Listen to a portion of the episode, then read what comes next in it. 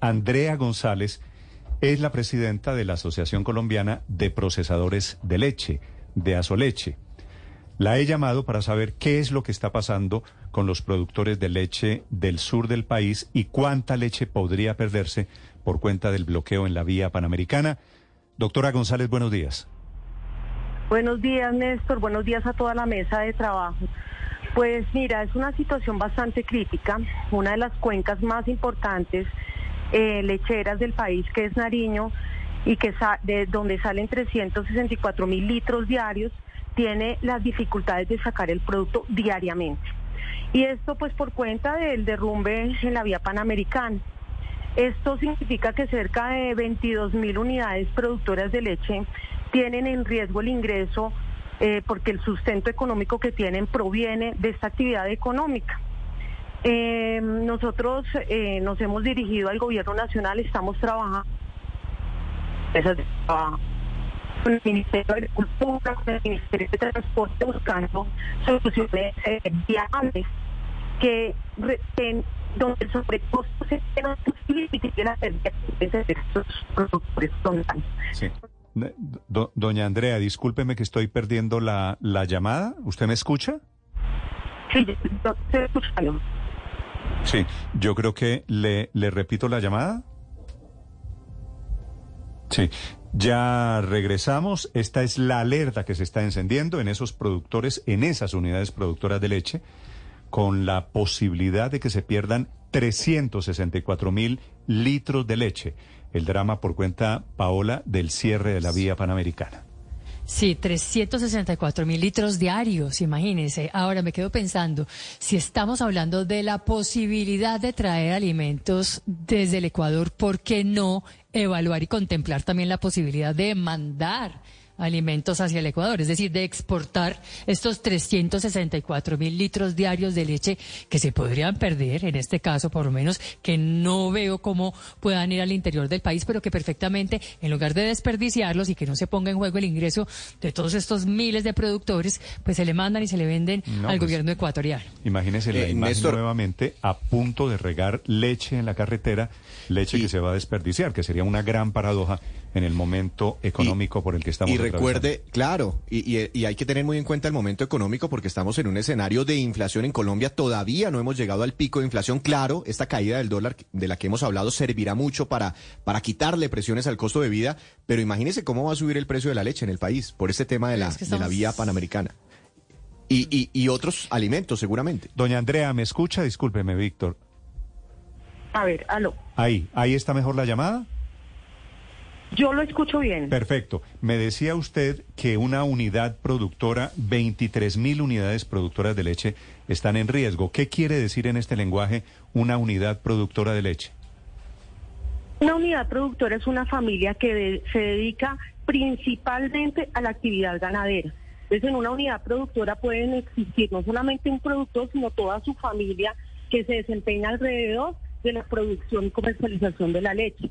Entonces, cada unidad productiva, productora una, uno la podría multiplicar por cuatro, cinco personas de cada familia, lo que significaría que tendríamos en riesgo cerca de 100 mil habitantes del territorio por cuenta de una posible pérdida por la no comercialización de, la leche que producen todos. ¿Qué hacen, ¿Qué hacen ustedes los productores de leche, doctor Andrea, con la leche que está en este momento, pues literalmente trancada allí en la vía panamericana, que no se ha podido movilizar?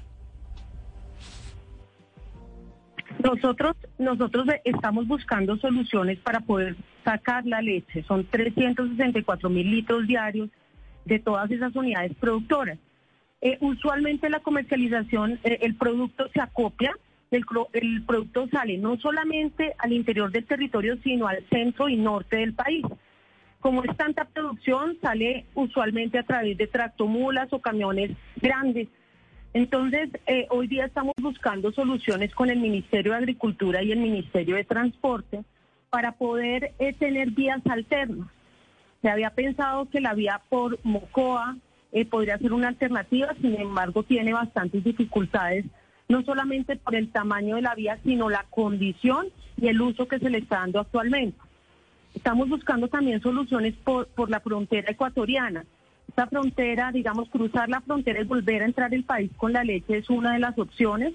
desde ayer se iniciaron gestiones diplomáticas por parte del gobierno nacional en ese sentido y estamos a la espera de alguna decisión que nos permita hacer el tránsito por este, por este país. La idea es que la dinámica económica no se pierda, Néstor, es que estos productores mitiguen esa pérdida porque sacar todo el producto es, es bastante difícil.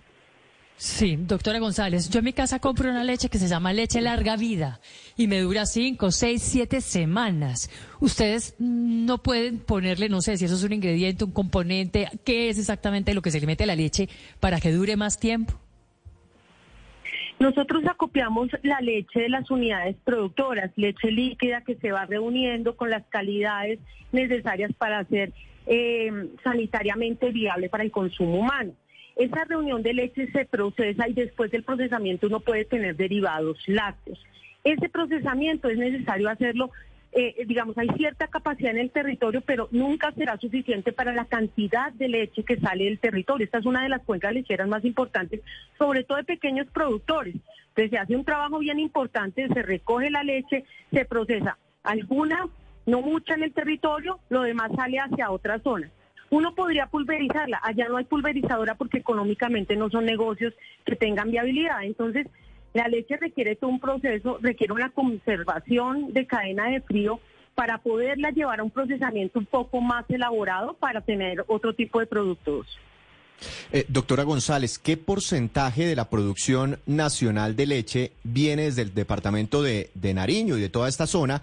Para, para empezar a dimensionar si esto podría tener al final un, un, efecto importante sobre los precios de la leche a nivel nacional, porque después de la leche, pues no solo estamos hablando de leche cruda, pues se vienen, no sé, otros productos de panadería, derivados, eh, quesos, etcétera. Es, es, así, esta cuenca lechera es muy importante económica y socialmente. Dentro del total de la oferta productiva nacional es el 5% toda la zona suroccidental del país. Precisamente, doctora, en este momento una bolsa de leche puede costar un poco más de 5 mil pesos. Con derrumbe, con este derrumbe, ¿en cuánto podría aumentar ese costo? Bueno, es relativo, es relativo, digamos que hay otras ofertas de otras zonas que podrían eventualmente suplir, suplir la leche de alguna manera. ¿Por qué? Porque acá en Colombia todavía, digamos, eh, eh, existe una producción allí. Sin embargo, pues determinar si esto va a tener un impacto directo sobre el precio es muy prematuro en estos momentos. Pero pues si está afectando la oferta productiva, afecta el ingreso de los productores y por supuesto, como hay un aumento en el, en el tema de los combustibles que se está previendo en los insumos necesarios para alimentar el ganado, seguramente tenga algún tipo de impacto, sobre todo en la región y en las zonas aledañas que compran ese producto. ¿Qué alternativas ven ustedes, doctor Andrea? Nosotros estamos viendo la alternativa de Ecuador como la más viable, en la medida en que son carreteras amplias, eh, que aunque aumentan el trayecto 10, 12 horas, pues no implicarían un transbordo y así conservaríamos la calidad eh, y, e inocuidad del producto. Esa es la, la, la, visión, digamos, la, opción más, más viable. Sin embargo, también se están pensando usar los momentos que posibilite la vía por Putumayo en la medida en que se habilite eh, claramente para la carga. Pero pues eh, digamos que no existen muchas otras posibilidades hasta ahora en ese sentido. Se están evaluando también planchones marítimos, pero al parecer es una opción que, que se vuelve inviable por, eh, por el tema de los costos y la infraestructura necesaria para hacer este movimiento. Esta es la situación de los productores de leche, especialmente en crisis en el suroccidente de Colombia, su futuro inmediato, sus posibilidades. Doctora González, de la Asociación Colombiana de Procesadores de Leche, muchas gracias y feliz día.